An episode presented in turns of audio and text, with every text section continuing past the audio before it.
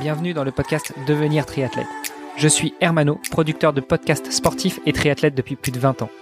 Chaque lundi, nous laissons le micro à Kylian Tanguy pour revenir sur l'actualité multisport de la semaine écoulée.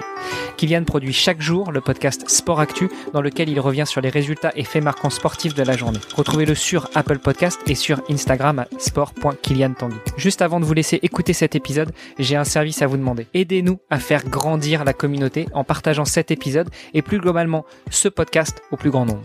Allez, assez discuté, place aux actus du moment avec Kylian Tanguy. Sport Actu, c'est l'actu sport. Bonjour à tous, je vous souhaite la bienvenue pour cet épisode du lundi 16 août du podcast Devenir triathlète. Une semaine après avoir réalisé un épisode de présentation du Norseman, je suis de retour cette semaine pour vous parler d'un autre triathlon, l'Ambraman. Il ne fait certes pas partie du circuit X3 World Tour que je vous avais présenté, mais son nom est assez populaire en France car il est le deuxième plus ancien des triathlons longue distance, juste derrière le triathlon international de Nice.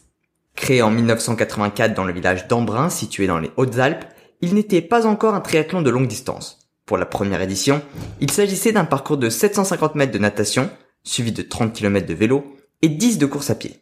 L'année suivante, il a été la course du championnat de France moyenne distance et a alors dû adapter les distances et proposer un parcours avec 1500 mètres de natation, 70 de vélo et 21 de course à pied. Pour la troisième édition, en 1986, l'Ombraman a également vu ses distances être allongées 4 km de natation, 131,5 km de vélo et 42,195 de course à pied est alors devenu un triathlon longue distance et a même été considéré comme le triathlon le plus dur du monde. Néanmoins, les organisateurs ne vont pas s'arrêter là et vont endurcir le parcours afin d'asseoir leur domination en tant que triathlon le plus dur du monde. En 1987, c'est 5 km de natation, suivi de 180 km de vélo et d'un marathon qui sont à parcourir afin de franchir la ligne d'arrivée. De plus, le parcours n'est pas plat, 2600 mètres de dénivelé positif pour le parcours vélo et 400 mètres pour le marathon. Ce ne sera qu'en 1989, pour la sixième édition, que l'Ambraman deviendra à distance Ironman.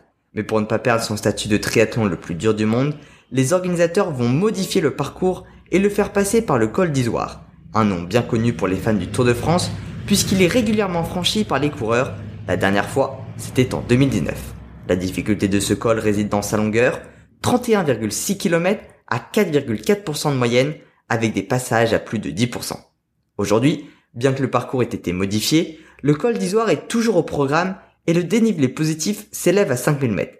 La course à pied est constituée de trois boucles avec à chaque fois une côte de 1500 mètres à 5% à gravir pour un total de 440 mètres de dénivelé positif. Ce week-end, ce sont 1112 participants qui ont pris le départ de la course et c'est Léon Chevalier qui s'est imposé en 9h28 18 secondes, le nouveau record de la course. Du côté des femmes, la plus rapide a été l'Australienne Lester Carey en 11h 6 minutes et 23 secondes. Voilà, c'est tout pour cet épisode. Je vous remercie de m'avoir écouté jusqu'au bout. Retrouvez-moi chaque soir sur mon podcast Sport Actu pour les actualités sportives de la journée et chaque dimanche sur Sport Podcast pour une interview ou un épisode thématique.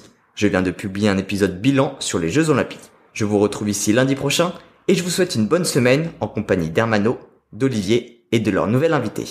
Sport Actu, c'est l'actu sport. Merci d'avoir écouté cet épisode jusqu'à la fin. Si vous l'avez apprécié, venez sur le groupe Facebook pour nous laisser un commentaire et interagir avec nous. Vous nous aideriez aussi énormément en allant sur Apple Podcast pour laisser une revue 5 étoiles de préférence à ce podcast Devenir triathlète et au podcast de Kylian Tanguy Sport Actu. Allez, à demain pour lancer la thématique de la semaine.